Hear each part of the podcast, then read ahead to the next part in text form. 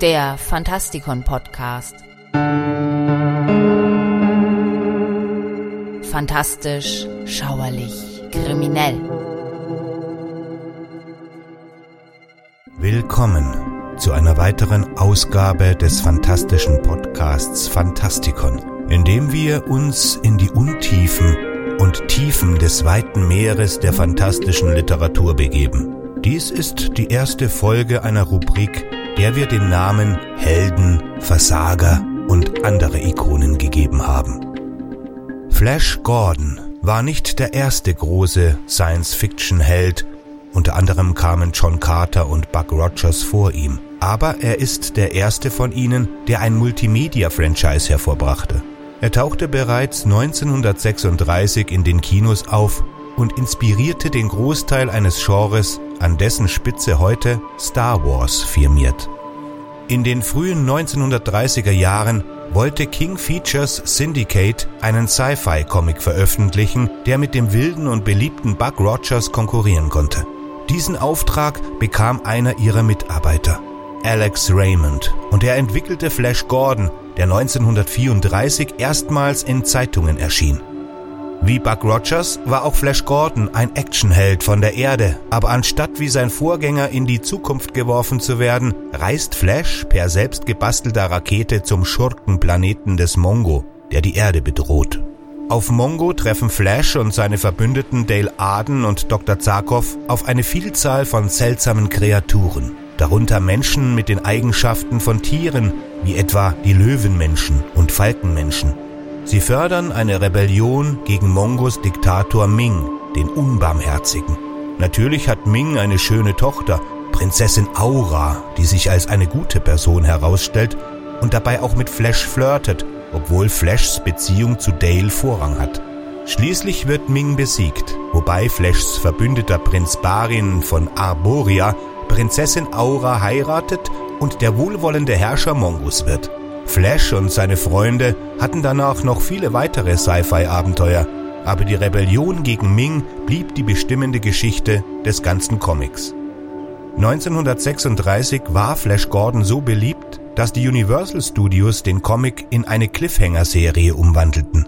Dazu muss gesagt werden, dass es sich dabei um 20-minütige Geschichten handelte, die wie heutige Fernsehserien funktionieren, obwohl es noch gar kein Fernsehen gab. Diese mit einem Cliffhanger versehenen Folgen wurden wöchentlich in den Kinos gezeigt. Diese Serien waren hauptsächlich für Kinder gedacht, aber mit Flash Gordon unternahm Universal den Versuch, mehr Geld zu investieren, um ein besseres Ergebnis zu erzielen und auch Erwachsene dafür zu interessieren. Buster Crab, ein olympischer Schwimmer, der bereits Tarzan gespielt hatte, wurde für die Hauptrolle ausgewählt. Die Serie blieb ziemlich nah an der Handlung der frühen Comics. Sets und Requisiten aus Universals beliebten Monsterfilmen wurden wiederverwendet, um Flash Gordon mit einem begrenzten Budget großartig aussehen zu lassen. Die Serie war so beliebt, dass es zwei Fortsetzungen gab. Flash Gordons Reise zum Mars von 1938 und Flash Gordon erobert das Universum von 1940. Alle drei Serien, aber vor allem die erste, waren Pioniere des Science-Fiction-Adventure-Genres im Kino und hatten einen großen Einfluss auf George Lucas und die Entstehung von Star Wars. 1954 eroberte Flash Gordon das neue und schnell beliebte Medium Fernsehen. Die Serie hielt sich dabei nur lose an die eigentliche Handlung. Flash und seine Mitstreiter fungierten hier als Agenten des Galactic Bureau of Investigation. Diese Veränderung erlaubte es ihnen, mit ihrem Raumschiff auch andere Planeten anzusteuern, anstatt sich nur auf Mongo zu konzentrieren. Die in Westdeutschland gedrehte Serie erwies sich in den USA als sehr beliebt und bekam 39 Episoden.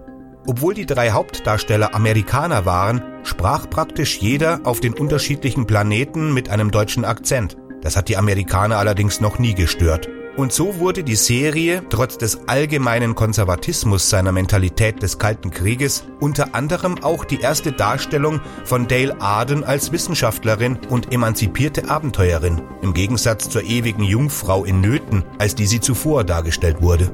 In den 1970er Jahren wollte George Lucas einen neuen Flash Gordon Film drehen. Aber der junge Regisseur bekam die Rechte vom Produzenten Dino De Laurentiis nicht weil er sich kurz davor dazu entschlossen hatte, Federico Fellini Regie führen zu lassen. Lucas entschied sich stattdessen, etwas Neues in einem ähnlichen Geist zu entwickeln, was natürlich zu Star Wars führte. Ironischerweise machte der massive Erfolg dieses Films einen Flash Gordon-Film unvermeidlich und De Laurentiis beauftragte schließlich Mike Hodges mit der Regie. Mit dem berühmten Soundtrack der Band Queen kam Flash Gordon 1980 in die Kinos. Neben Sam Jones als Flash und Melody Anderson als Dale gibt es auch sonst eine äußerst beeindruckende Besetzung zu sehen, darunter den legendären Max von Sydow als Ming, Brian Blessed als Prinz Vultan, Timothy Dalton als Prinz Barin und die italienische Schauspielerin Ornella Muti als Prinzessin Aura. Der fertige Film hat eine seltsame Atmosphäre und einige ziemlich klobige Dialoge und zeigt ein ziemlich hölzernes Schauspiel. Trotzdem ist er ein Kultfilm geworden, was vor allem an seinen farbenfrohen Effekten liegt, dem Soundtrack und dem übertriebenen Gehabe. Als der Film bereits in Produktion war, arbeitete man hart daran, Flash Gordon wieder ins Fernsehen zu bringen, diesmal jedoch in animierter Form. The New Adventures of Flash Gordon wurde 1979 uraufgeführt und lief bis 1982. Die erste Staffel ist eine direkte Adaption der ursprünglichen Comicgeschichte, bei der Flash und seine Freunde auf Mongo landen und eine Rebellion gegen Ming unterstützen. Da die Quoten jedoch hinter den Erwartungen zurückblieben, wurde die zweite Staffel episodischer und kinderfreundlicher gestaltet. Doch als man auch noch einen süßen rosafarbenen Drachen namens Gremlin zu den regulären Figuren zeichnete, ging es im Sturzflug bergab.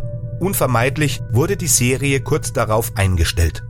1996 gab es noch einen weiteren Versuch einer Flash Gordon Animationsserie, in der Flash und Dale als Teenager mit Hoverboards durch die Gegend sausen. Diese hielt sich allerdings nur eine einzige Staffel lang und wird meist als eine unbeabsichtigte Parodie auf die 90er Jahre gesehen.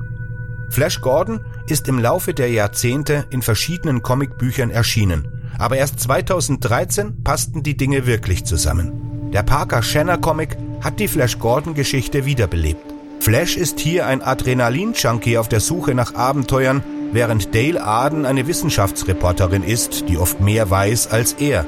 Ming, der Gnadenlose, ist der zentrale Bösewicht, aber er wird als kaum sichtbarer Manipulator im Hintergrund gehalten. Der Ton des Comics ist lustig und optimistisch, ohne parodistisch zu sein, was perfekt zu Flash Gordon zu passen scheint. Das war das Fantastikon für heute. Mein Name ist Michael Percampus und ich hoffe, dass wir uns bald wiederhören.